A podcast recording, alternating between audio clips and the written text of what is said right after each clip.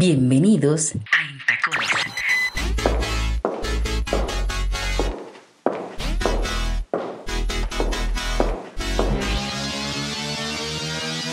Radio y música.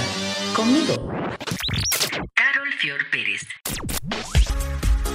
Desde Colombia para Quisqueya FM 96.1 y 98.5 FM. Bienvenidos a Intacones.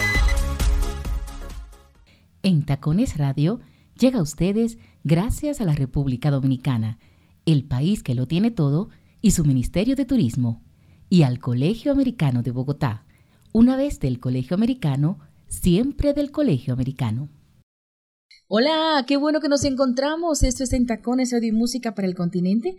Les mando un fuerte abrazo desde Bogotá, donde estoy. Saludo a todos nuestros oyentes en la Radio Nacional Dominicana, Quisqueya FM. Un abrazo para todos ustedes. Qué bueno que están ahí todos los sábados de 10 a 12 del mediodía acompañándome.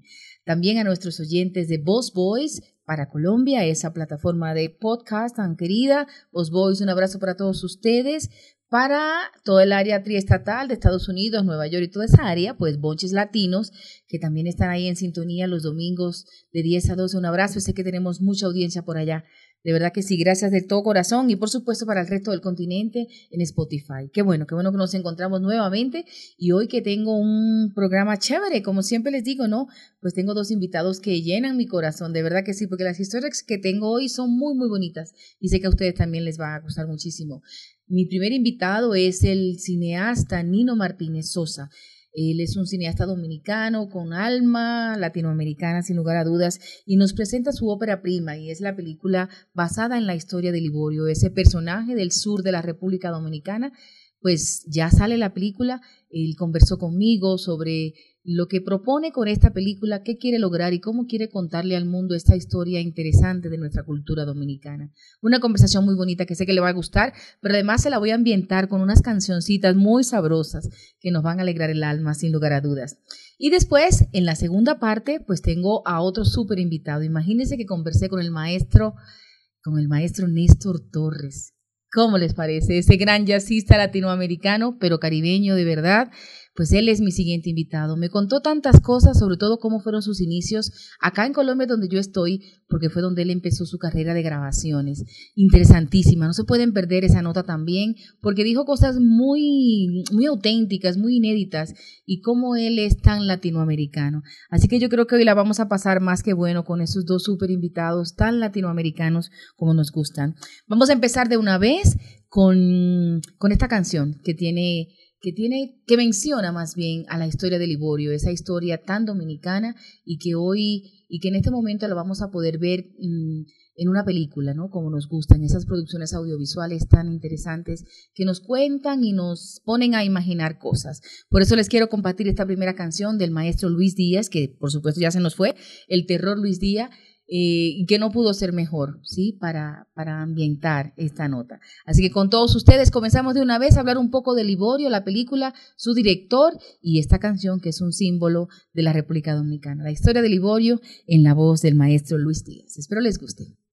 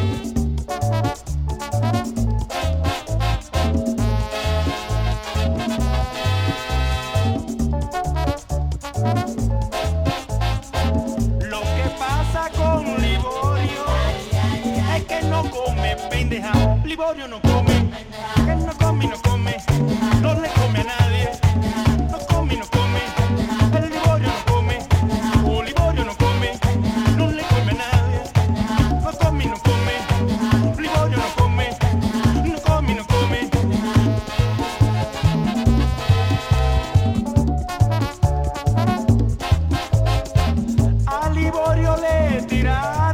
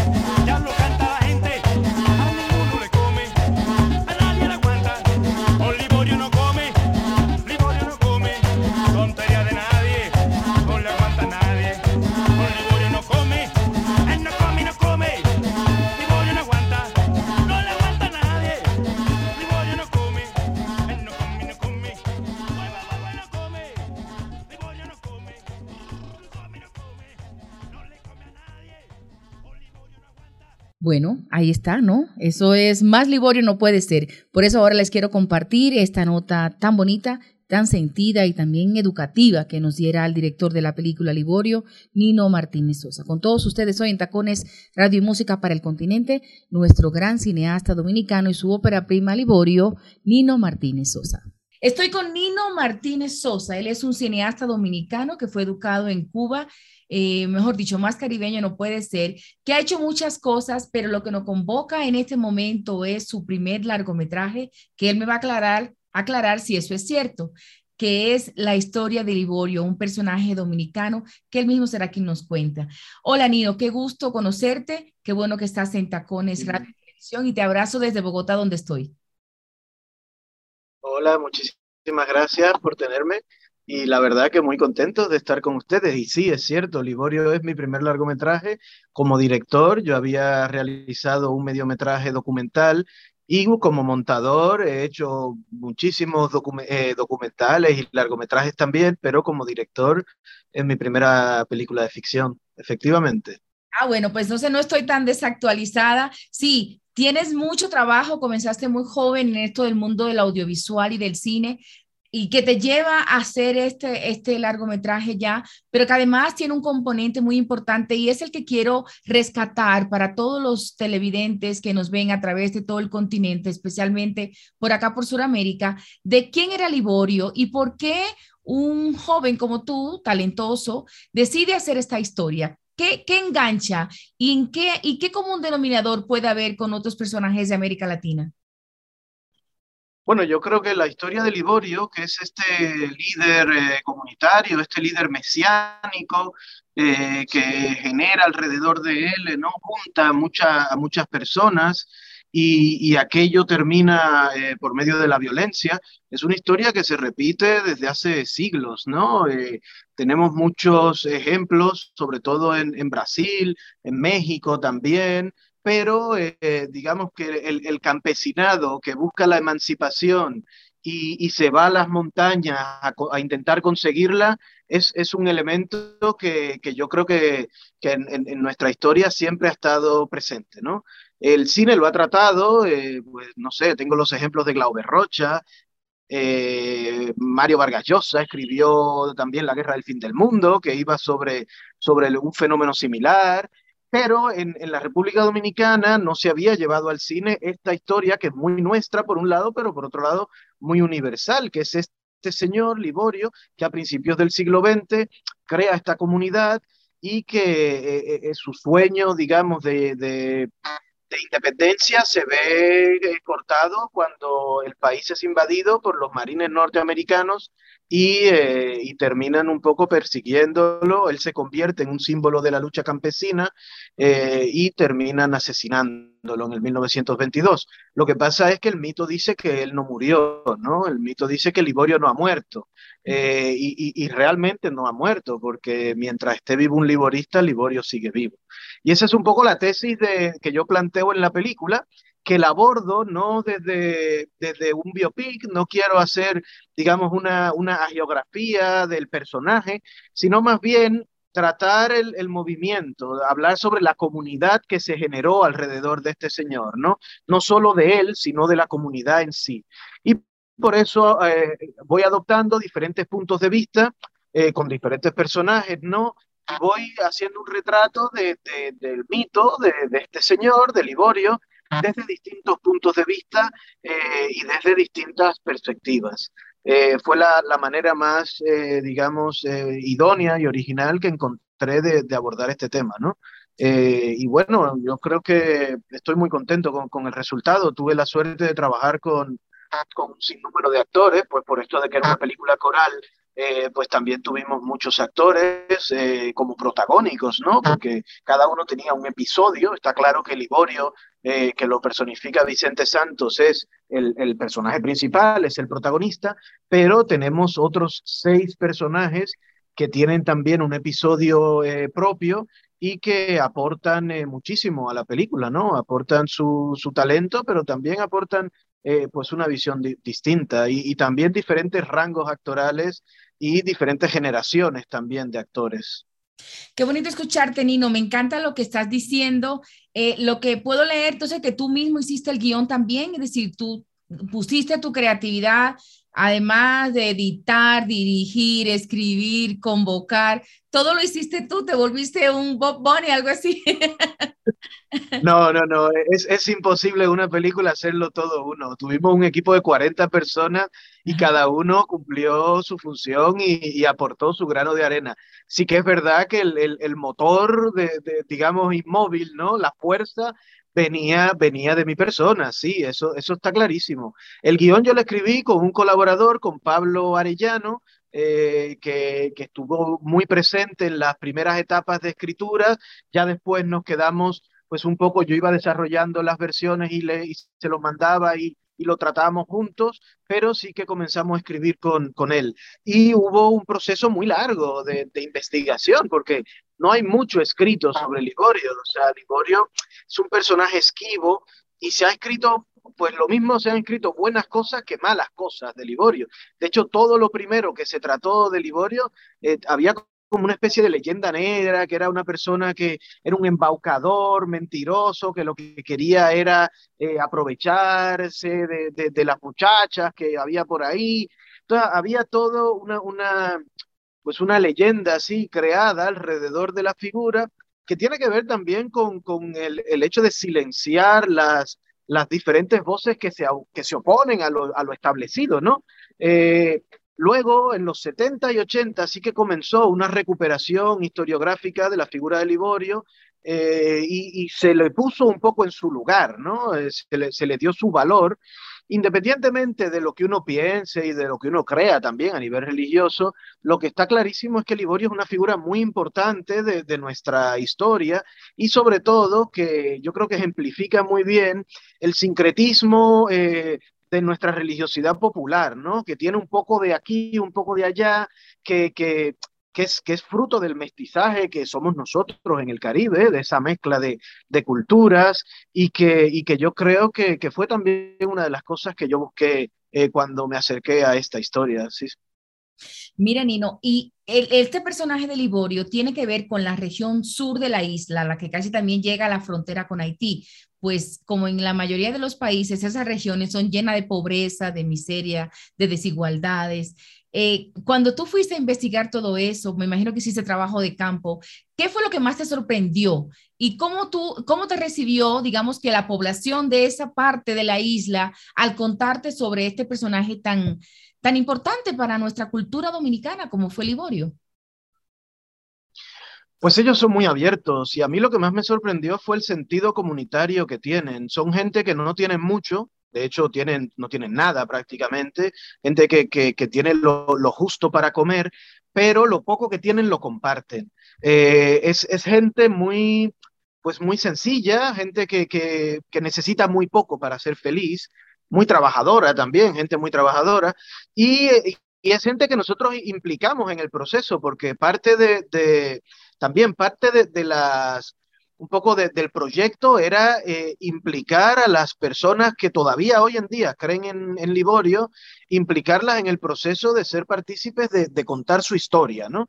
Y, ellos son muy abiertos. Yo creo que lo, lindo de Liborio, que, yo creo que lo, lo, podemos extender a la religiosidad popular dominicana en general, es que al ser sincrética, eh, es una religiosidad muy abierta, ¿no? No intenta poner, o sea, en, contraposición a, estas religiones más cerradas, más dogmáticas, que, que levantan muros y que intentan separar, tú eres mío o no eres mío, aquí yo creo que todo cabe, todo es parte de lo mismo y da igual como tú le llames, todo es parte de, de, la misma expresión, digamos, ¿no? Entonces, eh, ellos son, fueron muy abiertos conmigo desde el primer día, me dieron un plato de comida y me dieron una cama para que yo me quedara ahí con ellos. Y fíjate que yo llegué con una cámara en la mano porque sí que yo quería documentar toda mi búsqueda y también que ellos se ah, fueran acostumbrando a la idea que, que yo estaba con una cámara al lado, ¿no? Que yo no era yo sino que era yo y una cámara también, para que cuando yo llegara, como luego sucedió, con 40 personas, cuatro camiones inmensos y una cámara del tamaño de un carro, pues ya ahí tuvieran esa cosa de, bueno, llegó Nino de nuevo, solo que hoy vino con una cámara más grande. No reforzado. E, exactamente, ya, ya, vino con los refuerzos, ¿no? Pero, pero sí, ellos, ellos fueron, fueron, bueno, son son personas muy abiertas y que me, y que me brindaron muchísimo, vamos, y todavía seguimos en contacto y, es gente que, bueno, a la que nosotros apoyamos un poco ahora con la pandemia al inicio, intentamos ver cómo se encontraban y eso, o sea que hay una relación formada y es, es gente muy linda, gente, vuelvo y te digo, en el sur eh, eh, es gente muy pobre. Nosotros fuimos la primera película que se hizo en la, en la región de, en la, provincia de San Juan de la Maguana. Eh, teníamos, pues el, equipo tuvo que, tuvo que adaptarse a las condiciones que no siempre fueron buenas, rodamos en lugares recónditos, eh, teníamos que caminar muchísimo, todos los días había un problema porque se caía uno del caballo, la mula pateaba no sé quién, se, pinchaba una mata de, espina, yo qué sé. Entonces todos los días había algo pero eh, por suerte el equipo, eh, pues mira, se adaptó bien, puso de su parte. Yo como director de recursos humanos también, porque un director también está dirigiendo los recursos humanos, pues intentaba un poco insuflar eh, vida a aquello. Y, bueno, ya te digo, cada uno puso de su parte y, y por suerte el, el resultado fue satisfactorio, que es lo bueno, ¿no? Por supuesto. Mira, Nino, para ir ya cerrando esta nota tan bonita y agradeciendo tu generosidad, como me has hablado tan abierto y tan sabroso que hablas, ¿dónde la gente podrá ver Liborio? ¿Podrá estar internacionalmente? Pues como te digo, en Tacones tiene una plataforma para todo el continente y sé que muchos latinoamericanos querrán ver esta historia. Estará en festivales, estará en alguna plataforma virtual. ¿Cómo será poder ver a Liborio lejos de las salas de cine de la República Dominicana? Sí, nosotros comenzamos nuestro recorrido festivalero en, el Festival Internacional de Rotterdam, que fue donde tuvimos nuestro estreno, y a partir de ahí hemos ido, pues eh, cada mes estamos en dos o tres festivales distintos. Ahora mismo eh, estaremos en Trinidad y Tobago, por ejemplo, en el Festival de Trinidad y Tobago.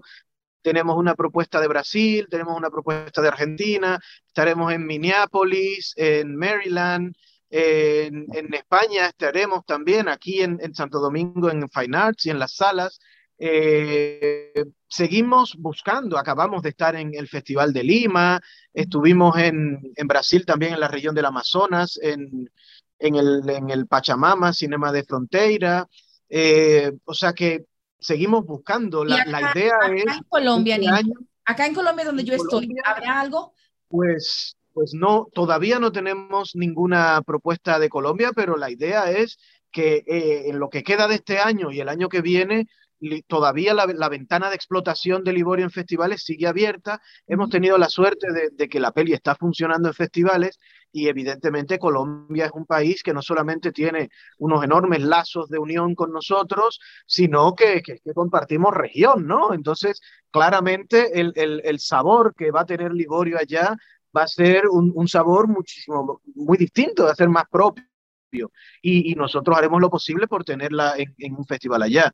No, no, sé decirte ahora mismo porque de hecho es algo que, que no llevo yo, ¿no? Lo, lo llevan nuestros agentes de venta, pero eh, lo ideal es que nosotros nos estamos enfocando en, en, en la región latinoamericana y en, en, Europa, ¿no? Esas son como las dos eh, regiones en las que estamos más enfocados, si bien hemos estado también en Shanghái y, en, y ahora en Corea, pero eh, ya te digo, eso es algo que no, que no, no digamos que escapa de, de, mi, de, mi, de mis manos, pero haremos todo lo posible por estar en Colombia, claramente. Y en alguna plataforma virtual de todas las que hay, que ya no es solo Netflix, hay muchas, creo que eso también puede ser muy interesante para la película, para que el mundo conozca más.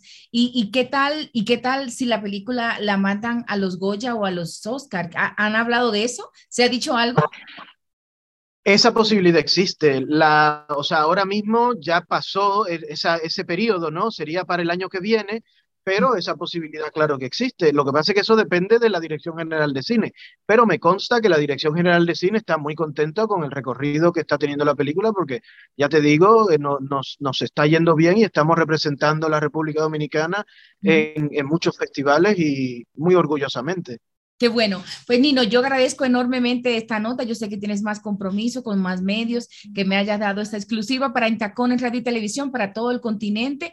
Muchos éxitos a Liborio. Veré cómo la veo, si es en la isla o en algún festival o, o estaré muy pendiente para contarle a nuestros televidentes de que le den seguimiento a esta obra cinematográfica que sé que va a calar en el corazón de los latinoamericanos porque son historias parecidas en nuestros países. Liborio existe en casi toda América Latina, pero ahora tiene un sabor dominicano que se lo queremos contar al mundo. Así que te deseo muchos éxitos, Nino, Dios te guarde y que sigas haciendo muchos, muchas más películas, que esta esta oportunidad de que sea tu primer largometraje. ¿Cómo es que se dice en, en el largo? La ópera prima. La ópera prima, estaba buscando esa palabra hace rato.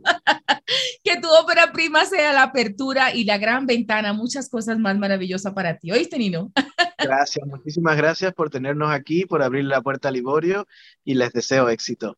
Total. Hasta luego. Nos vemos en la próxima. Hoy con nosotros Nino Martínez Sosa, cineasta dominicano, director de Liborio, esa obra que sé que en todo el continente va a gustar mucho. Un abrazo para ti, Dios te guarde. Mi pai, ¿ya la muchachita cogió el monte? Pues la que monté.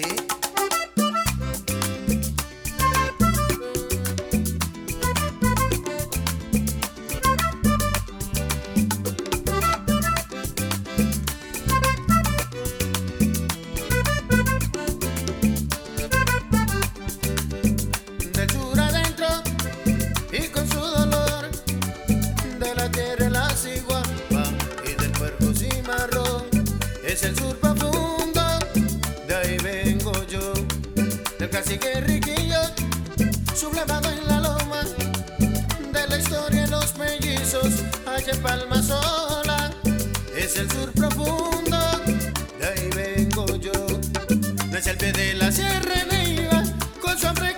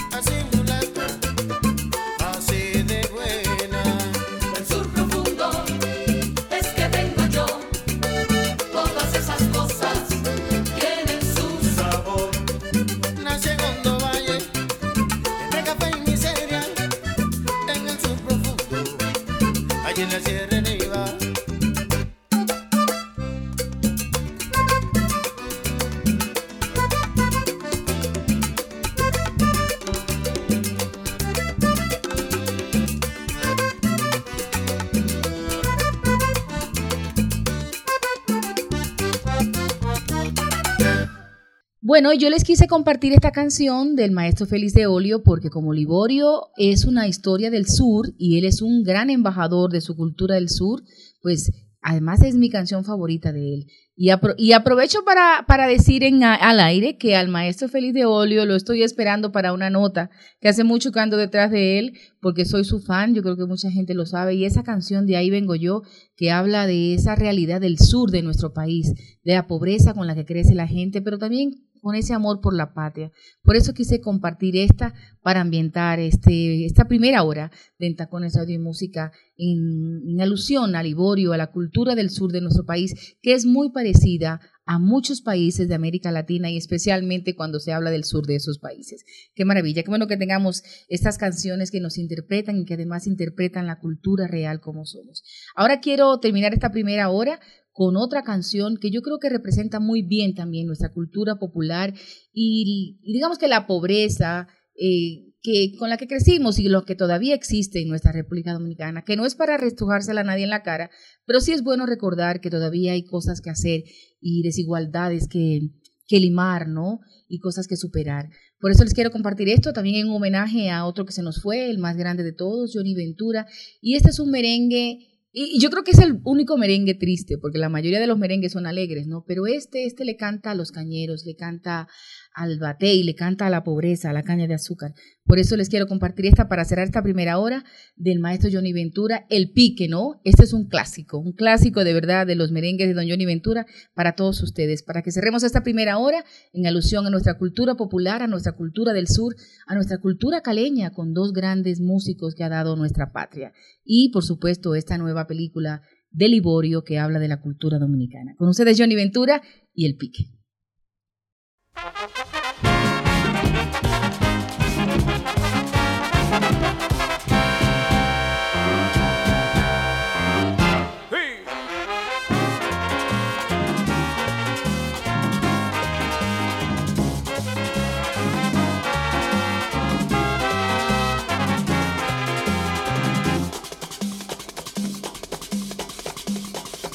Hay un grito gritando en la caña, grito de la mocha y de la boca haitiana, grito en el batey, grito en la carreta y grito en el buey. El ingenio grita llamando a la zafra y grita la haitiana en el barracón.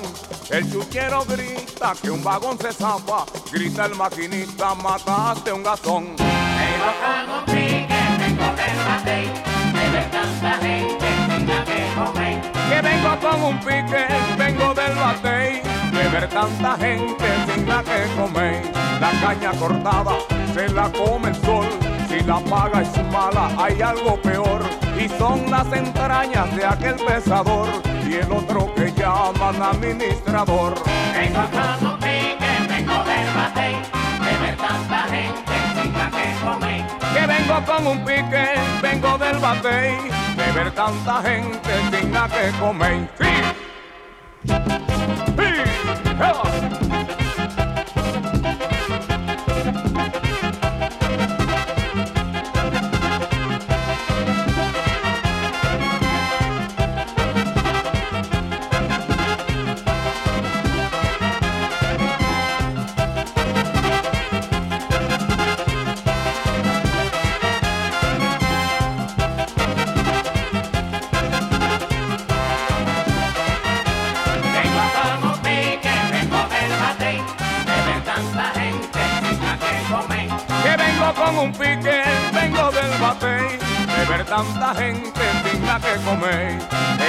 Haitiano ausente, presente en la caña, hace una melcocha o chocolate de agua y al filo de mocha, de sol y machete, así se alimenta con filo filete. Vengo con un pique, vengo del batey, de ver tanta gente digna que comer.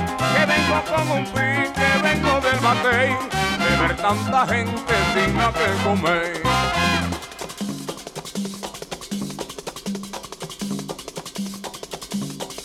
Hay un grito gritando en la caña, con hambre y con rabia, que dejó a su espalda las tierras haitianas.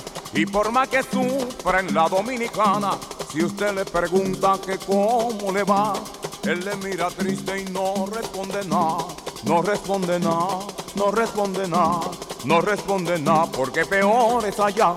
Vengo con un pique, vengo del ver tanta gente tenga que comer. Que vengo con un pique, vengo del batey, de ver tanta gente tenga que comer.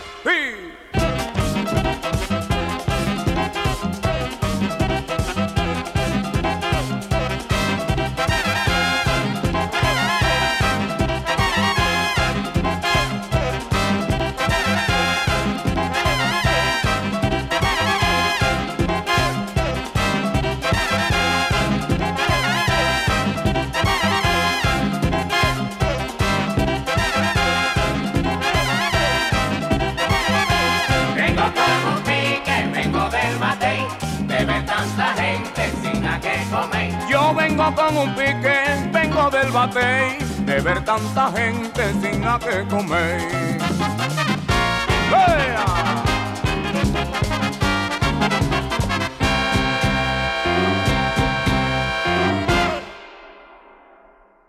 En Tacones Radio llega a ustedes gracias a la República Dominicana, el país que lo tiene todo, y su Ministerio de Turismo, y al Colegio Americano de Bogotá. Una vez del Colegio Americano, siempre del Colegio Americano. Les quiero recordar el patio de Martín Omar, sí, ese gran chef dominicano, embajador de la gastronomía dominicana en el mundo. Pues el patio de Martín Omar solo funciona los fines de semana como un restaurante estrella Michelin. Usted se comunica por el Instagram que es Martín Omar G y ahí hace su reserva. Si no hace reserva no va a poder ir porque está lleno todos los fines de semana. Hágalo y vaya a vivir esa experiencia gastronómica que solo Martín Omar le hace sentir a sus comensales y en esta oportunidad junto a su familia, porque es un restaurante familiar. El patio de Martín Omar, allá en la zona oriental, camino a San Isidro, ahí está en su patio, un lugar hermosísimo, pero sobre todo con muy buena comida y un ambiente familiar muy bonito, una experiencia maravillosa. Se van a acordar de mí cuando vayan. Busquen su Instagram, Martín Omar G, y hagan su reserva para que el fin de semana vayan a almorzar al patio de Martín Omar allá en Santo Domingo Este. No se nos olvide, ¿eh? Martín Omar, el gran chef dominicano. Bueno, nos vamos moviendo ya a la segunda hora. Ahora vamos con el maestro Néstor Torres, ese gran jazzista puertorriqueño, pero yo en lo particular pensaba que era cubano, pero ¿cómo le parece que su carrera comienza por acá, por, por Colombia, cuando empieza a grabar como solista y es una historia muy latinoamericana? El maestro Néstor Torres fue muy generoso con esta entrevista que nos regaló para En Tacones Radio y también para En Televisión. Y los invito a que la busquen en nuestro canal de YouTube, en Tacones TV. Ahí también va a estar colgada esta nota tan bonita y tan sentida y tan divertida además. Cuántas cosas nos dijo. Quiero que comencemos con estas dos canciones del maestro Néstor Torres para que vayamos, Torres, perdón, me comí la S, para que vayamos entonando, alegrándonos un poco con ese Latin Jazz que tanto nos gusta y compartiéndole después esta entrevista tan bonita y tan sentida con este gran jazzista caribeño, el maestro Néstor Torres, hoy en Tacones Radio y Música para el Continente.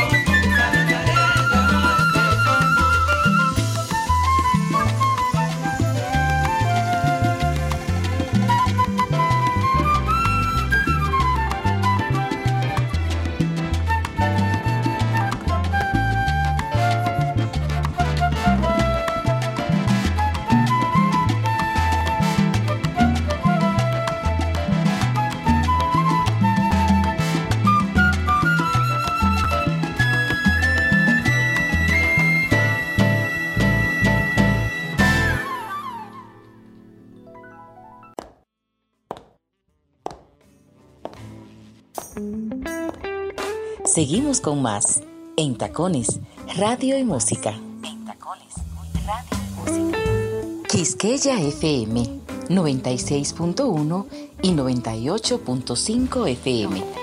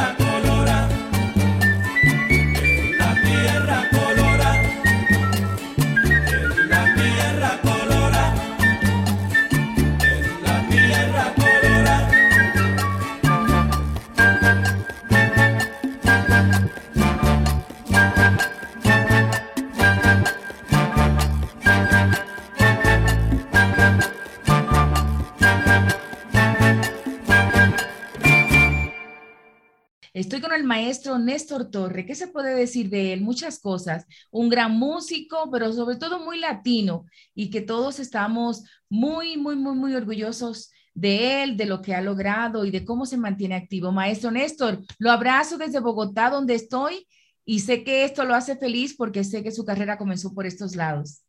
Mi carrera como artista de grabación comenzó allá y un abrazo para ti también, Carol, y gracias por recibirme.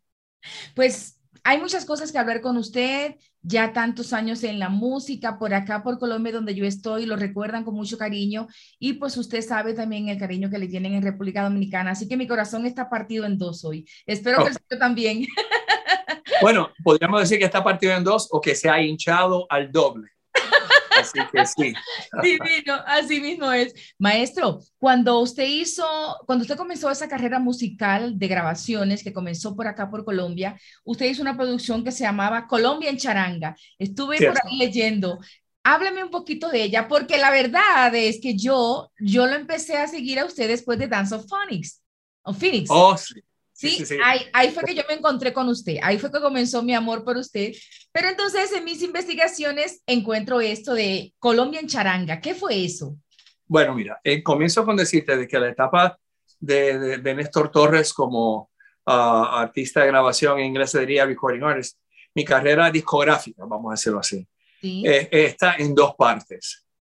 Eh, yo llego a Nueva York de adolescente en una época en que afortunadamente la música de charanga era popular dentro, en el cine de, de, de, la, de, la, de la, popularidad, la, popularidad, de la salsa, ¿no? Correcto. Eh, y había varias orquestas de charanga, el estilo cubano de música, como ustedes saben, sí. donde los violines tienen el elemento rítmico y la flauta tiene un papel protagónico. Correcto. Eh, y bueno, eh, tuve la fortuna de trabajar en Nueva York con bandas así. Eh, mi primeras grabaciones fue con una orquesta que se llamaba la, la, Charanga Sublime. Después estuve con el Conjunto Libre, con Manio Kendo, Andy González, Chevy González. Eh, y yo también en la Charanga América, que eran, o sea, hice grabaciones como músico de fila, como dicen. Uh -huh. ¿Qué pasa? En el, eh, y vamos a hablar de años, ¿ok? Ya mucho ¿Opa? tiempo. Tú no habías nacido, tú no habías nacido cuando esto. En el, yo llegué a, a Nueva York de muy, temprana adolescencia al, en el 75, 1975, en el 77, yo estaba ya tocando con Manny Kendo y el conjunto libre. Y este, este caballero, eh, bueno, se me olvida el nombre, Ajá. él era corista de Eddie Palmieri en su momento y bueno, Arturo Campa estaba en Miami. Uh -huh. Y él se comunica conmigo porque estaba montando un concepto que le llamó Charan Soul Okay. Y tenía una temporada en un hotel en, en, eh, en Miami Beach. Uh -huh. Yo vengo a Miami, a mi primera vez en Miami, que me presenté allá, o sea, antes de mudarme. Eh, y estaba, el hotel, eh, la, teníamos una temporada en el hotel que se llama Eden Rock. Y en ese hotel, muy popular, muy popular al lado del, del, del uh, uh, Fontainebleau Hilton, eh, había muchas conferencias, convenciones. Y en este particular momento hubo una convención de, eh, de sellos disqueros, ejecutivos de las disqueras latinoamericanas. Uh -huh. Y yo estoy tocando y cuando salgo para el receso, así en el vestíbulo, este, está caballero, no sé si conoces el nombre de Álvaro Arango. Sí. En, aquel, en aquella época, el ejecutivo de Codiscos. Claro. Codiscos. Y él me dice... Importante, sí. Entonces, ¿me, ¿me, puedes decir tú de Álvaro Arango? Cuéntame de él. No, pues no, no, no, no, no que soy su amigo ni, ni nada mucho, pero sí, Codiscos, imagínese, Codiscos es, es, la disquera más importante, de, ah, dos disqueras importantes, Codiscos y Discos Fuentes. Entonces, claro. estamos hablando de la gente dura, ¿no? De los que, sí. los dueños del show. Eso es así. Pues el señor Arango me dice, mira, me dice, mira, yo hace tiempo que he querido, que he querido hacer un, un disco de concepto de música colombiana en el estilo de, char, de, el estilo de charanga Ajá. y no había encontrado, pero tú eres el flautista con quien yo quiero hacer esto. Bueno. Ok, yo casi, bueno, en mi adolescencia, un poquito más. Sí. Y bueno, pues está bien, yo le, prese le, presenté un presupuesto y él dijo, no, no, es muy costoso, no se puede. Bueno, poco después yo regreso a Nueva York y comienzo a trabajar con la típica novela, mm. eh, la orquesta charanga típica novela. Y empezamos a ir a Colombia. Y de hecho, con la típica novela fue unas cuantas veces a Colombia con ustedes. Pues mira. Eh, y creo que esto fue la, la primera vez que yo fui fue con Joe Quijano al Festival de la Caña de Azúcar en Cali. Me enamoré de Cali. Se llama la Feria de Cali, maestro. La Feria de Cali. ¿Y Sí. por qué yo, por qué, y, y, y por qué yo pensé que era la caña de azúcar? Porque así fue el principio, al principio de la feria, hace muchas décadas fue así, pero ahora se llama la Feria de Cali desde hace uno y es el evento para mí más hermoso de Colombia, quiero que sepan. Bueno, pues ya fí- fíjate el tiempo que hace que yo lo conozco como se, como se llamaba originalmente. Así. Pues fui al gesti- a- entonces, bueno, me gustó muchísimo, que sé yo. Sí. Creo que en el, eh, entonces regresé con la típica Nobel y no, no sé si fue el primero o el segundo viaje con la, con la Nobel, porque fuimos varias veces. Sí. Y cuando me entero de que vamos a, a, a, a- a trabajar con ellos, Ajá. eh, que, va- que vamos de gira, Sí. eh, se me ocurre comunicarme con el señor Arango. Claro. Eh, me doy cuenta, eh, y estamos en familia, ¿verdad? Claro. Con esto de la tecnología y con el nerviosismo de, de conocerte, de que quería conocerte y conversar, Entonces estoy yo. se, se me, se me olvidó que tenía que conectar la electricidad del, del teléfono. Así que voy a bajar un momentito aquí y vamos a conectar el teléfono para no perder la llamada. Por favor, maestro, sígale haciendo que estamos en confianza. Ups, mira, entonces así, ah, por eso es que, ah, espérate. Porque es que yo quería, tú sabes, estar preparado para esta importante entrevista y quería tener la iluminación. Mira, ok, creo que No, está muy estamos bien, ¿verdad? Está guapísimo, está guapísimo. Gracias, muy amable. Gracias. Bueno, pues entonces, el señor, feria. pues entonces eh, cuando regresamos, bueno, regre- re- eh, regreso a Colombia, me dicen que regreso a Colombia con la típica Nobel y nos vamos de gira. Bogotá, Cali Medellín, Eh, y no. y Medellín y otra ciudad más. Sí. Y cuando me entero de que es Medellín, wow, me comunico con el señor Arango, decir, mire, señor Arango, voy para Colombia, si usted quiere hacer la grabación, podemos hacerlo todavía, uso los músicos de la típica Nobel, excepto por el pianista, porque yo quería trabajar con el gran Joe Madrid. Ya. Así que yo le dije, mira, vamos a estar en esta, en esta fecha, en este momento, podemos hacer. Dijo, bueno, adelante. En dos semanas yo hice 12 arreglos. Mi papá, don Néstor, me ayudó con un par de ellos. Sí, Eh, hice un repertorio, bueno, él, él me envió canciones colombianas. sí. Colombia Mía, Las Pilanderas, Pollera Colorada, Cartagenera, Piragua. Eh. Col- Colombia bueno. querida, todas, sí. pues, bueno, clásicas. Sí. Y bueno, eh, eh, no sé si creo que la primera ciudad fue Bogotá o Cali, pero la segunda ciudad íbamos al otro día para Medellín. Eh, Llegamos un, un, un vuelo en la mañana Ujú. del aeropuerto directamente fuimos al estudio en Medellín y en creo que fue siete u ocho horas hicimos 11 temas. No. Eso fue ahí, ahí, ahí, ahí. Ah, de pisón. Y así, sí. ¿no? De un pisón, de un todo ahí. Y un pisón, bueno, vamos a repasar y vamos. Entonces, eh, eh, interesantemente, o sea, en aquella, bueno, en aquella época eh, se estaba grabando en ocho canales todavía. Entonces yo dejé la grabación, confieso que eh, pues, las voces las pusieron después. Yo hubiese querido hacer otras cositas, pero bueno, eh, así fue que, que hicimos la grabación eh, y unos meses, y ya más tarde en el verano de, ya para el otoño del 78 salió el disco eh, eh, Eh, Colombia en charanga. Colombia en Charanga. Sí, ese es el título. Eh, el título del disco y bueno, fue un éxito en Ajá. Colombia. Total, total, maestro. Y, y así lo recuerdan todavía los grandes melómanos de Colombia, lo recuerdan a usted con esa producción, pero claro, con todas las demás, con, y con la siguiente, que yo creo que fue también la que le dio como la internacionalización, que fue Danson Phoenix, ¿verdad, maestro? Con la que se Efectivamente. Bueno, sí, de, de hecho, y si me permites, eh, como mencioné anteriormente, eh, la carrera discográfica de Néstor Torres tiene como dos partes, porque Sí. esa primera etapa de mi juventud en Nueva York, yo estaba tocando música de charanga. Ujú. Y luego de Colombia en charanga, Joe Madrid me invita a quedarme en Colombia un tiempo más. Nos vamos a Bogotá, hacemos otro disco, él y yo, que Ujú. se llamó Un viejo amigo, en el, bajo el sello Polydor. Ah, regreso a Nueva York y al año siguiente eh, se, comunicó, se comunicó conmigo un, un, productor africano, Julio Saña, para hacer otro disco de la música nuevamente de charanga. Además de Sudamérica, en, el, en la en África Occidental era muy popular. sí, claro. Ahí hicimos Afrocharanga Volumen 2 y poquito después, con una disquera eh, eh, local de Nueva York, ah, independiente, eh, hicimos un disco que se llama No me provoques.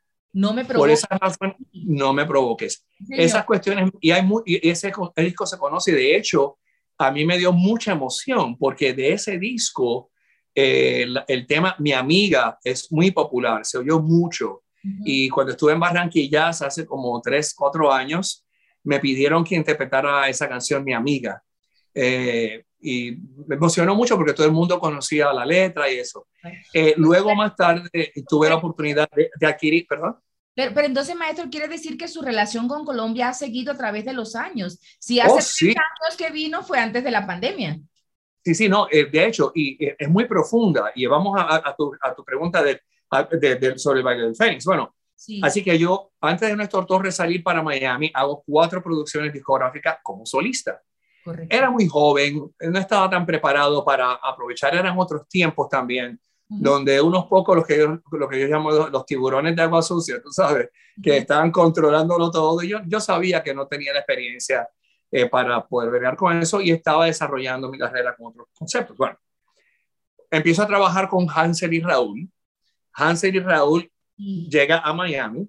Yo con Hansel y Raúl grabamos como tres discos antes de, antes de Daniela y María Teresa ah, Danilo. Ma- ma- ma- es- antes de eso yo grabé tres discos con ellos eh, y así fue. Cuando llego a Miami, eh, después de estar, ya yo tenía una inquietud de hacer otros estilos de música en la flauta y en Miami entonces empiezo mi carrera como solista, no por eh, que era- eso era lo que quería hacer, sino tenía que trabajar y así se desarrolló muy... um, Orgánico. orgánicamente, ¿no? Y así fue que desarrollé un, un, un- un fanático, unos seguidores, eh, se- eh, muchos seguidores, eh, seguidores en Miami, al punto que la estación de jazz o smooth jazz, como se le dice hoy, el programador, el director de programación me dio un evento y me dice, Néstor, por favor, danos un disco. Y ahí fue que yo pensé, caramba, tantos artistas que están tocando puertas a las, a, a las estaciones de radio para, para que les toquen sus discos y a mí me están pidiendo.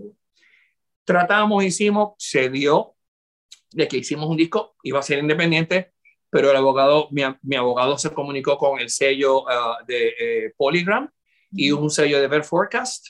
Eh, me firmó en el 1988, 89, y ahí es que empieza la segunda etapa de la carrera discográfica de, de Néstor Torres. Nuestro primer disco de jazz se llamó Morning Ride y nuestro segundo disco finalmente, Baile del. Sí, ese baile, yo creo que ese baile del Phoenix, eso, eso sonó, como decimos en Colombia, seguro que usted dice, usted sabe, eso dio lora hasta que supo a cacho, ¿no, maestro?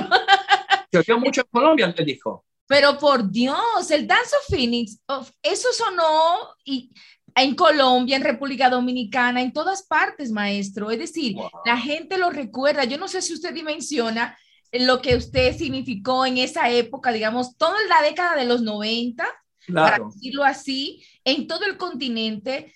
eh, usted, digamos que nos enseñó, guardándolo, dicen, bueno, hay otros grandes músicos como Michael Camilo, nuestro Michael Camilo, ¿no? Pero Claro. usted, usted, usted es el responsable también de que todos nos enamoráramos de nuestro Latin Jazz. Usted lo sabe, Mm. ¿verdad? Wow. Eh, de- yo siempre me digo así. Wow, que para mí eso significa mucho eso, gracias. Y, y creo que lo entiendo hasta cierto punto, porque eh, cuando se habla generalmente y lo que se conoce o se conocía Sí. de Latin Jazz, básicamente, y ahí es, de donde vengo, o sea, yo estoy, eh, estoy de pie sobre los hombros de estos grandes maestros, desde Machito, Tito Puente, eh, otros, otros exponentes del jazz latino, incluyendo Palmieri, uh, incluyendo el mismo Michel, pero Michel en, en aquella, un poquito, an- poquitito antes que yo, ya Michel empezaba a tomar otro curso con un estilo muy propio de él, con sus influencias, su entrenamiento clásico y sus raíces eh, dominicanas, ¿no? Y, y, y él le dio un giro diferente a lo que se consideraba como el Latin Jazz, que básicamente cuando hablamos de jazz latino es eh, música afrocubana de mambo, de cha-cha-cha, y entonces con el estilo de jazz americano superimpuesto, que Sí. es fabuloso, es espectacular. Pero en mi caso, yo venía de otras inquietudes, siendo nacido y criado en Puerto Rico, escuchaba la radio, en mi entrenamiento clásico, estando en Estados Unidos, a mí me encanta, mira, a mí me encanta la melodía y me encanta el ritmo. Se nota. Y eso se refleja en, en mi, en mi música. Y entonces estas mezclas, ese sonido pop que, que, que también me, me, provocaba, eso fue lo que le ofrecía al público. Y te confieso que al principio fue un poco criticado. Entonces, Y Eh, todos los inicios son así, maestro. sí, sí, todo, el que, no. todo el que comienza a romper un esquema es así. Pero mire qué fue lo que usted aportó a mi juicio, ¿no? Como una mujer Ujú. simplemente que ama la música, que usted popularizó el jazz y las personas que no teníamos tanto conocimiento empezamos a enamorarnos y a investigar y hoy digamos que somos personas un poco más cultas, pero comenzamos con usted, de, de- de mi Wow. generación, por ejemplo Gracias. Yo lo catalogo de esa manera y por eso mi interés en, en conocerlo en persona y entrevistarlo, porque usted marcó Gracias. una generación como la mía, los Wow. del quinto piso, cuarto piso. Wow. No, no, claro, claro. Eso, es decir, independiente de nuestro Michael Camilo, como usted dice, pero usted con su flauta, con su sonrisa, con su cercanía, marcó una generación importante y nos fue educando a todos en lo que es nuestra identidad. Y no sé si es un Gracias. piropo, pero así lo veo yo. No, no, para mí, o sea, me, me emociona mucho con tus palabras porque eh, en, en un tono muy personal, y esto es una cosa que seriamente te digo, Carol, Ujú. nunca, nunca, yo nunca he hablado de esto a través de innumerables entrevistas a, a través de todos estos años, Sí. eh, con muy pocas excepciones. Eh, una excepción fue en, un- en, un- en una, una revista de jazz, Ujú. donde yo confronté esta situación de que eh, los jazzistas, eh, en, en puertorriqueño se diría el, jazzi- el jazzista de clavo pasado, o sea, los que son bien arrechos, ¿no? Eh, criticaban mi música o no la veían, la daban, ah, eran un poquito condescendientes hacia ella, Sí. porque nuevamente mi música tiene un tono, un, un sonido accesible, Exacto. donde la melodía es tan importante como la improvisación. Y no es que, no es que yo quiera ser comercial, porque eh, yo siempre he estado claro que hay una diferencia entre música comercial que se manufactura específicamente para vender Ajá. y hay música que es accesible, cuya intención es de compartir y comunicar. Me encanta. Y me encanta de eso se trata de mi música. Eh, es- Entonces, eh. No, no, no. Ese concepto que usted está diciendo, es, esas eran las palabras que me faltaban decir. Ya usted lo dijo. precisamente, entonces, eh, eh, pero se pa- pagué ese precio y confieso Ajá. que yo soy el tipo de artista que siempre está en una búsqueda y por virtud de que siempre aspiraba a más, tomaba en serio, hasta me creí ciertas de las críticas.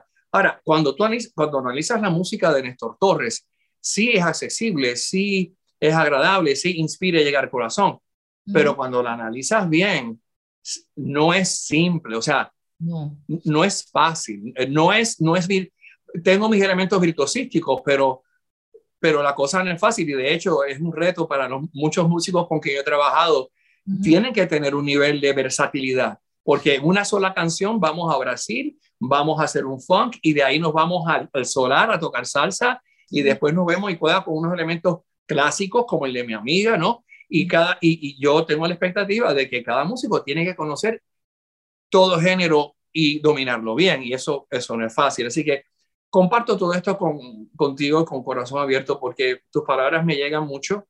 eh, y es interesante cuando uno está en el medio de lo que está haciendo, uno no se da cuenta. Y la experiencia, bueno, en este caso la juventud, la inseguridad, no es tanto inseguridad, una inquietud de uno ser mejor.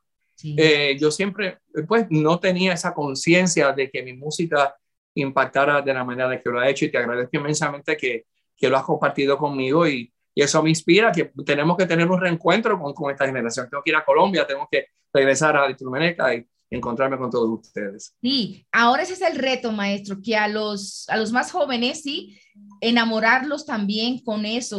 Usted lo hizo con mi generación, ahora toca con la siguiente generación y yo creo que los grandes maestros lo logran, así que usted no va a estar lejos de ahí de lograrlo. Pero bueno, me encanta que me haya contado toda esta historia porque parte de este programa es eso, contar, contar las historias que hemos vivido y que nos han llenado.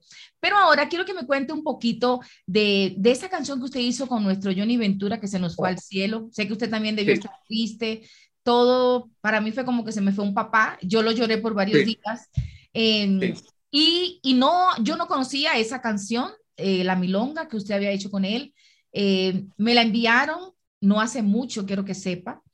Eh, y después cuando lo veo a usted haciendo el Media Tour en República Dominicana, eso fue un flechazo. Dios mío, esta es la oportunidad de hablar con el maestro Néstor Torres. Cuénteme esa milonga, ¿cuándo fue, cómo fue y qué pasó ahí? Porque los televidentes la van a disfrutar, seguro que sí.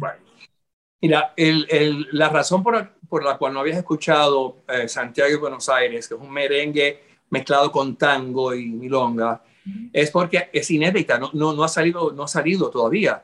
Okay. Eh, es un, eh, la canción es parte de una producción, una ambiciosa producción eh, coreográfica, eh, una creación y visión del señor Alfred Friedman, mejor conocido como Mr. Dance, en el cual él me invoca y me comisiona a que yo compusiera una canción que combinaba salsa con tango o el nuevo tango, porque él, eh, él diseñó o creó, ha creado unos pasos una coreografía que combina los pasos de tango con pasos de salsa. Muy innovador. ¿Sí? Entonces él me dice, mira, yo sé que ya no se puede hacer nada más nuevo, pero te reto a que hagas esta canción. Y bueno, lo tomamos. Cuando se, eh, se tomó bastante tiempo la canción en terminarla por una serie de cosas. En la parte 2, la, la, próxima vez podemos entrar en detalle cuando enfoquemos en Neodance. ¿Sí? Eh, pero bueno, cuando finalmente, después de más de un año, se terminó la canción, de, de, tango y salsa que se llama Dance Mr. Dance. Eh, a, a, a, Mr. Dance se le ocurre, vamos a hacer diferentes vers versiones. Quería combinar el nuevo tango con bachata, con disco, con cha-cha-cha, con danzón, eh, con hip hop, tú sabes, uh -huh. cosas urbanas y uh -huh. obviamente el merengue.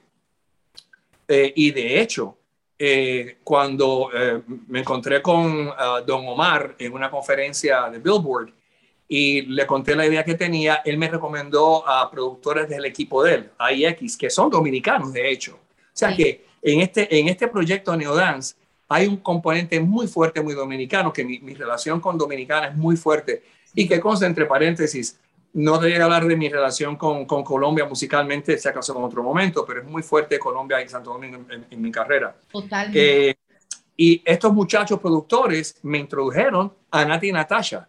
Ah. Ella había terminado, eh, tenía un éxito con The Duty Love con, con Omar, con Don Omar, y ella eh, participa en este proyecto de Nuevo, Dance. Obviamente es en otra existencia antes de que Natasha, Nati Natasha fuera la Nati Natasha que es hoy. Claro. Pero te digo que ella es un aspecto más allá y le celebro su excelente éxito en la música urbana, uh -huh. eh, fenomenal, muy orgulloso de ella.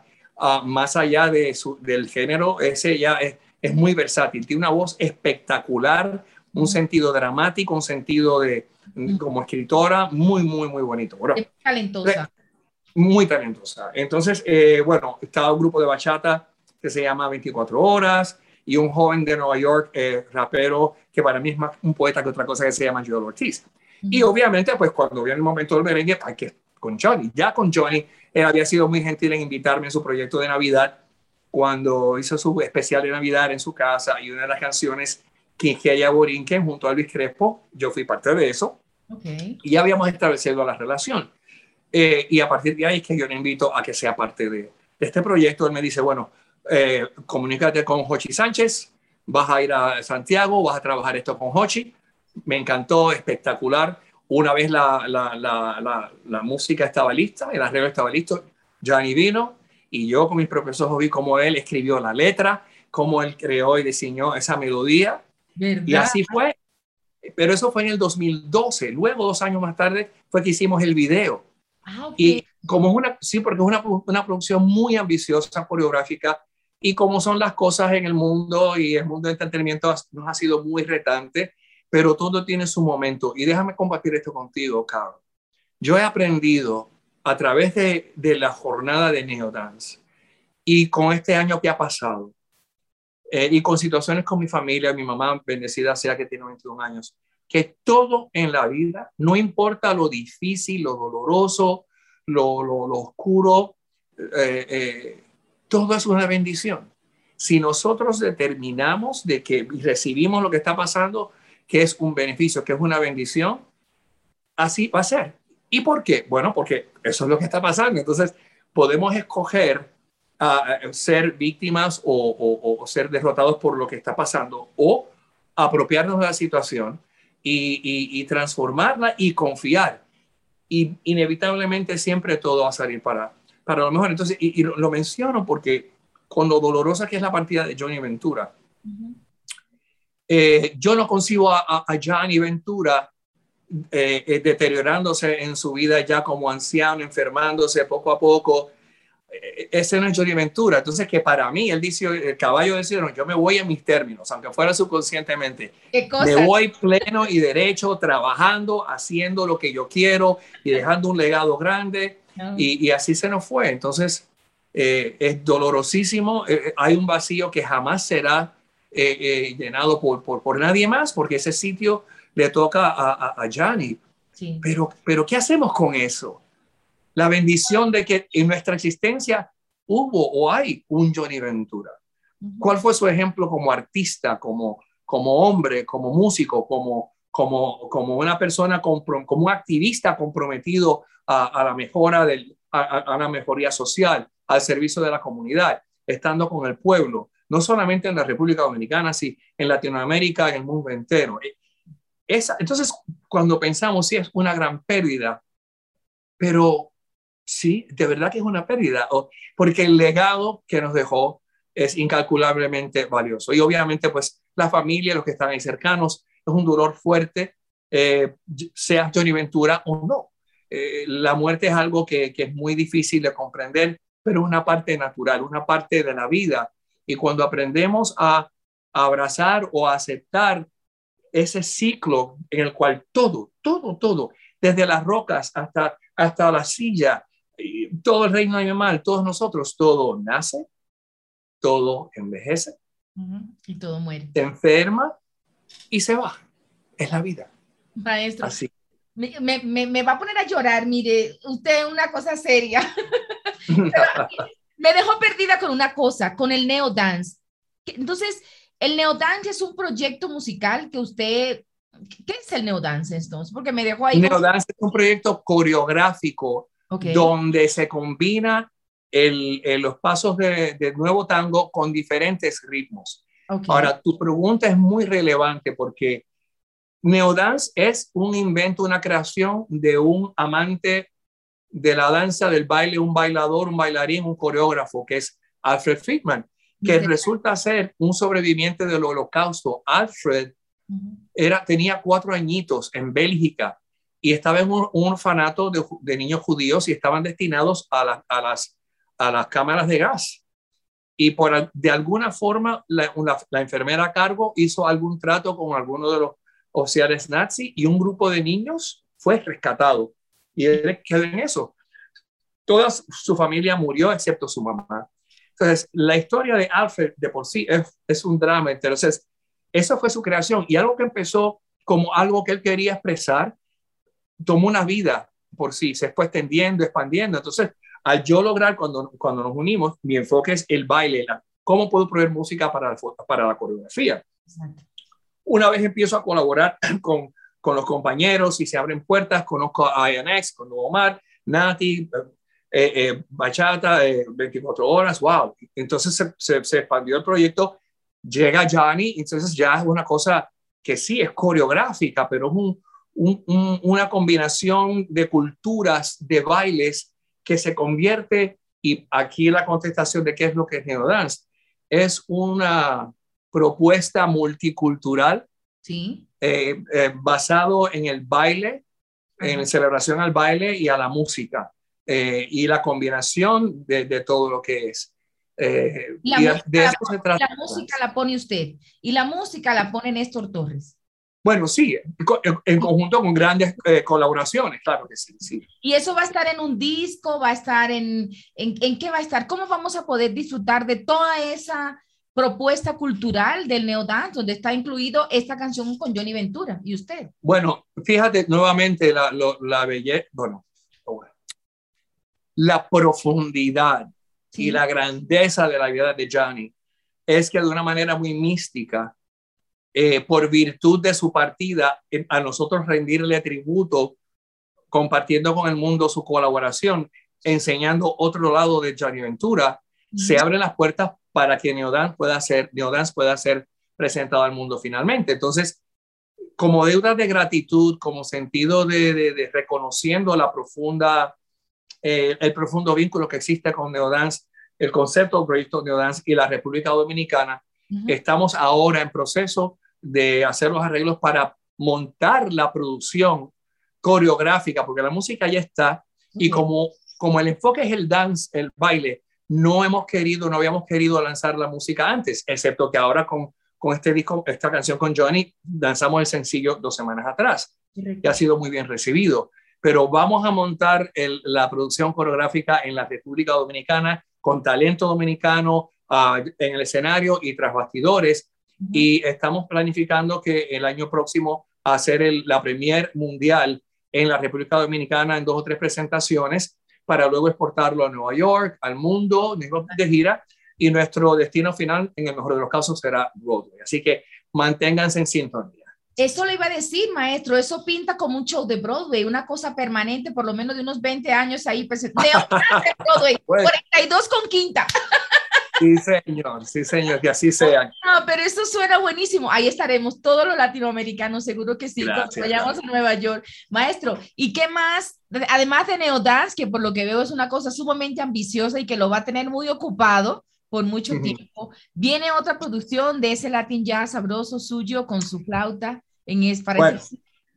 Pues mira, ahora eh, eh, hay un aspecto que no te he hablado, que estoy muy envuelto en la, en la educación.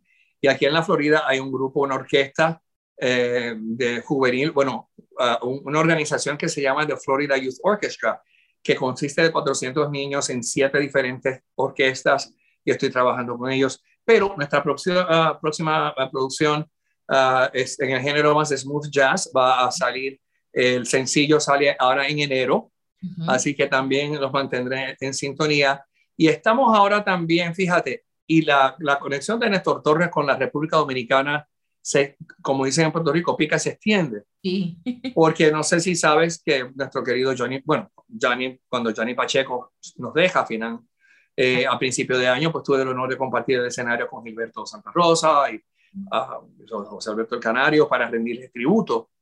Y no sé cuántas personas saben, se sabe que Johnny tocaba la flauta, pero no, no sé cuántos, cuántas personas saben que la carrera de Johnny en la música comenzó en el género de charango y Sí. que él sentó pautas con una gran influencia de música cubana, pero él fue muy, se hizo muy, muy popular y la, la base en los comienzos de Fania, del, del sello Fania, lo que se convirtió, sí. vino de sus refuerzos, eh, em- comenzó con otras disqueras y luego con su propia disquera de Fania. Eh, así que están pendientes porque eh, tal y como yo hice cosas en mi primera época disco- discográfica, de pronto que hacemos, regresamos allá a nuestras raíces Sí. y siempre con su toque de Latin Jazz, pero también vamos a añadir otras cositas más contemporáneas. Así que nuevamente manténganse en sintonía. No, yo sé que acá en Colombia mucha gente va a valorar esta entrevista. La, sé que la va a ver mucha gente porque tiene muchos seguidores, aunque usted no lo crea, tiene muchos seguidores acá en Colombia que lo quieren y a todos los niveles. Y sé que van a estar muy felices de que estemos juntos hablando de, de este amor que usted tiene por, por mis dos países, porque República Claro. Dominicana y Colombia son mis dos países. Y, y, y usted seguro sabe que la República Dominicana y Colombia están muy conectados. Es una Sí. cosa poderosa la relación en todos los sentidos que tiene República Dominicana y Colombia. Entonces, que Néstor Torres esté en la mitad, eso es importante, de esos dos corazones. Increíblemente, y fíjate, regresamos eh, haciendo círculo a tu punto de partida de la pregunta cuando quería saber de, de- de- de la producción de, de- Colombia en del, Charal, del Fénix, el baile del Fénix. sí, de Fénix. El ajá. baile, perdón, No, del Fénix, sí, de ese, de ese, correcto. el baile del Fénix viene, eh, fíjate, te cuento las tras bastidores. Como te mencioné, habíamos, tenido, habíamos establecido un- un- unos, unos seguidores eh, muy fuertes, tenemos un público, una fanaticada muy fuerte en Miami que nos permitió eh, eh, eh, lanzar nuestro primer disco de jazz y fue muy exitoso, el Morning Ride. Sí. Tal fue que la disquera dijo, vamos a hacer el próximo disco y hasta, fíjate una cosa, nadie sabe de esto. Otra primicia que nadie sabe. Divino. No, no, no. Cuando estoy en, estoy en Miami, estoy hablando en teléfono con la gente de Nueva York, con la disquera, y me comunican con el productor que ellos habían escogido, Ronnie Foster, que está en Los Ángeles. Sí. Y estamos en la, en, en la, en, la en la conferencia telefónica, que entusiasmado, pues mira, vamos a hacerlo, esta es la fecha, fantástico, muy bien. Y bueno, pues se terminó la llamada, o así pensé yo, yo engancho, o no sé qué fue, que yo me quedé en la línea.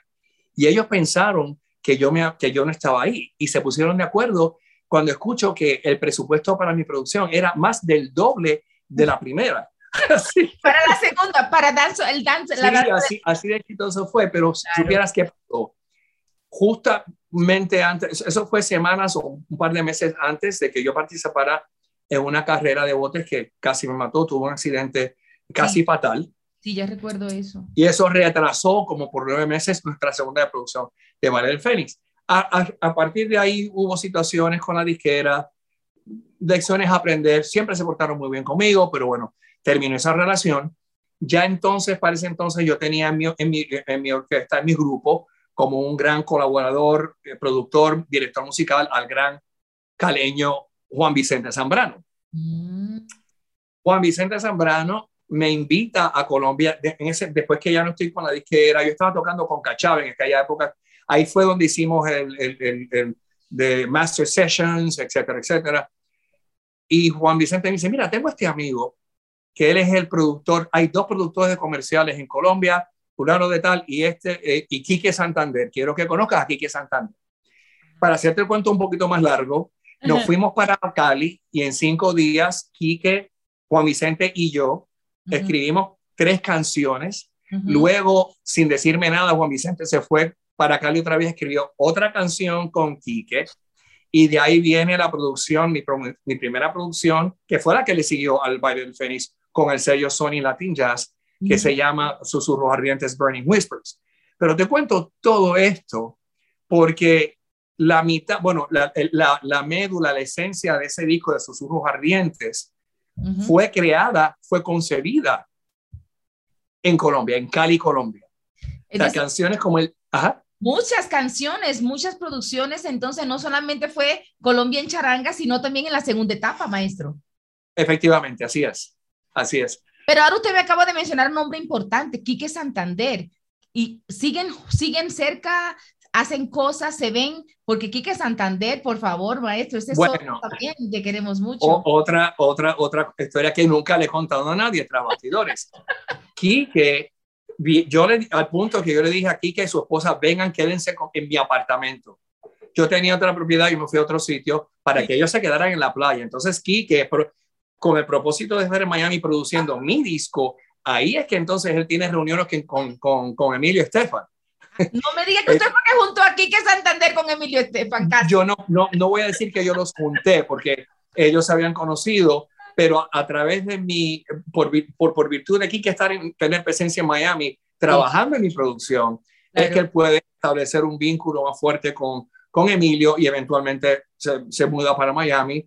Y bueno, el resto es historia con la obra de Quique. Él y yo, eh, una cosa más, y la, y la historia con Colombia continúa.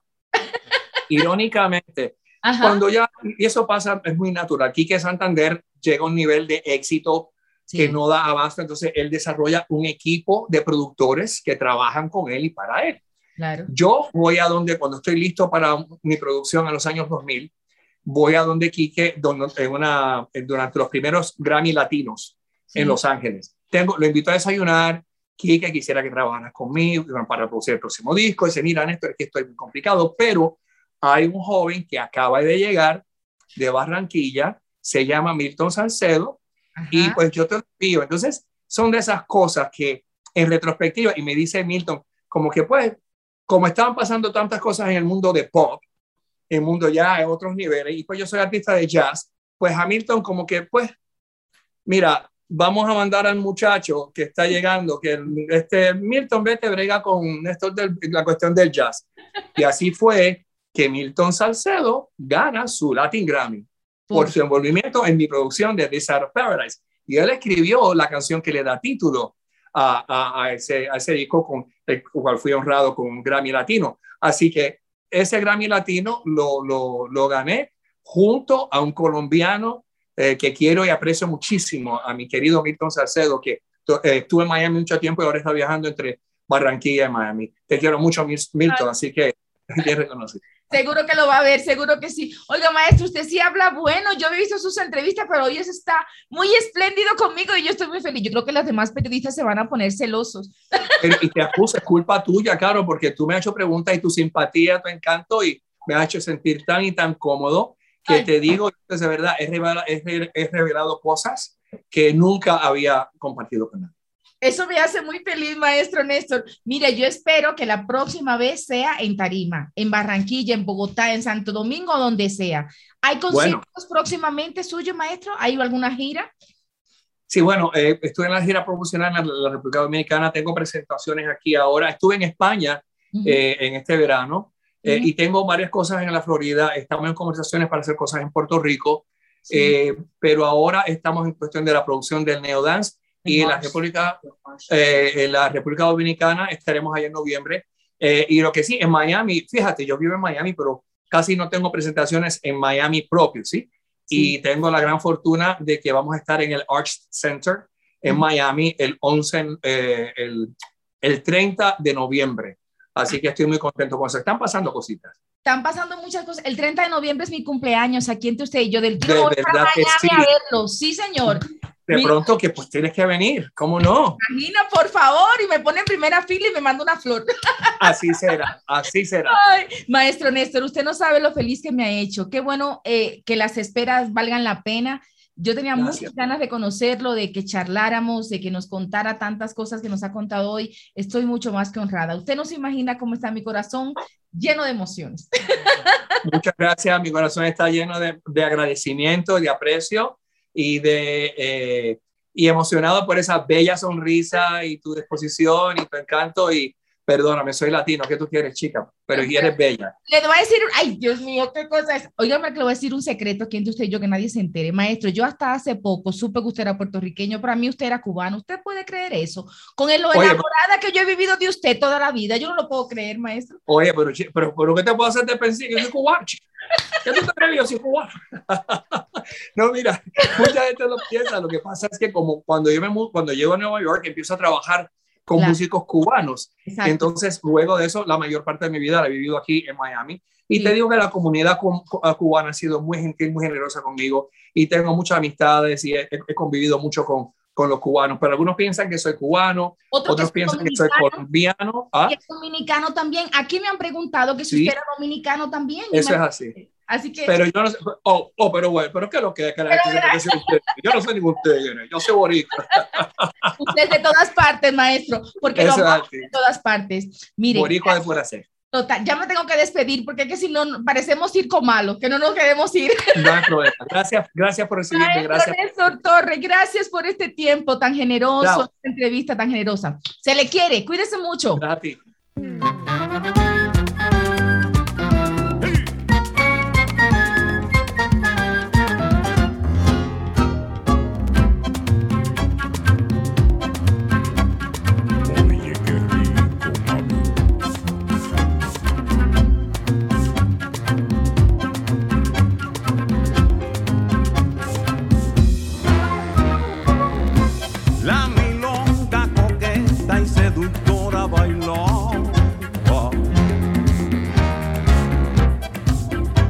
Mientras tango y merengue miraban su bello danzar. Y ella moviendo sensual su cintura muy tranquila ignoraba que los viejos amigos la empezaban a desear. El tango le dijo al merengue, perdón, no te quiero estorbar, la milonga es toda mía, la hembra de mi sonar. Y fuerte le ripostó sin pensar, esa hembra no es tuya y de quien la sepa bailar.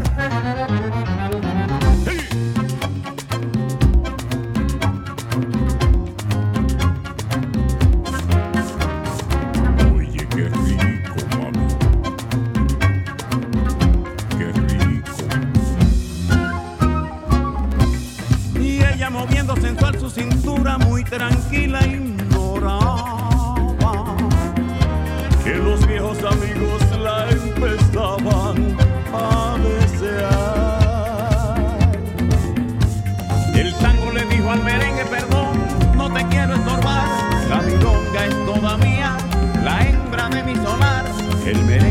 dichoso y fuerte, le riportó sin pensar. Esa hembra no es tuya de quien la sepa bailar.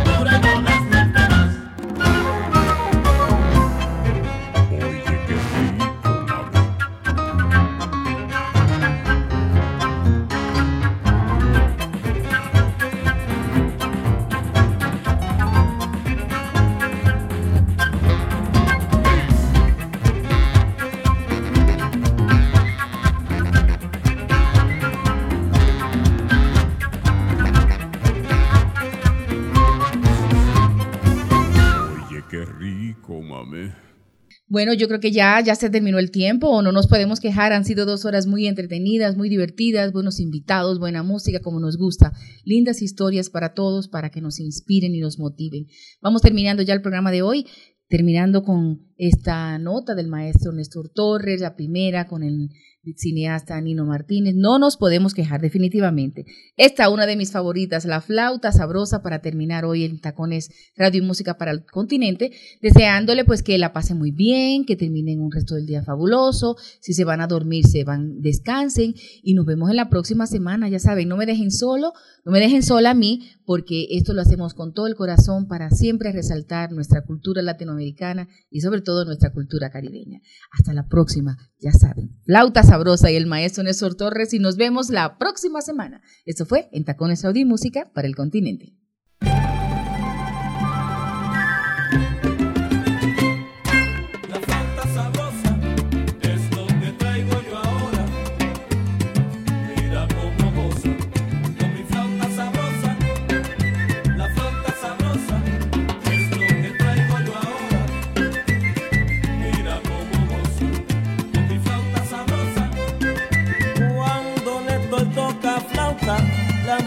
Muchachas se alborotan y toda la gente dice, ese tipo sí que toca.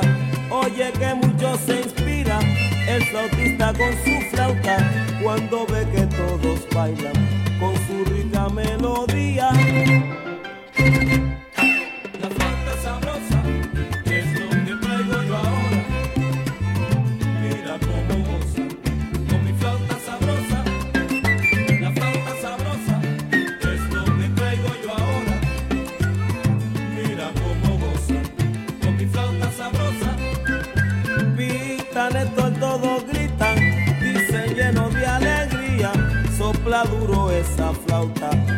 La gente te vacila, ya todos están de acuerdo, que la flauta está de moda, oyen esto como toca, goza la flauta sabrosa.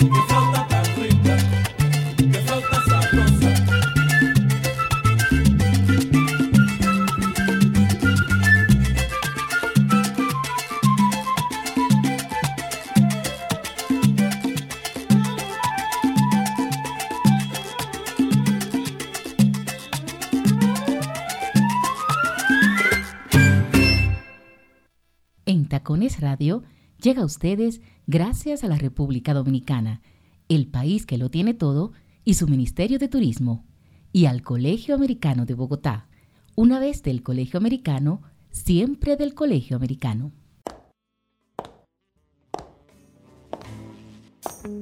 Aquí termina En Tacones, Radio y Música. Conmigo, Carol Fior Pérez, desde Colombia para Quisqueya FM 96.1 y 98.5 FM.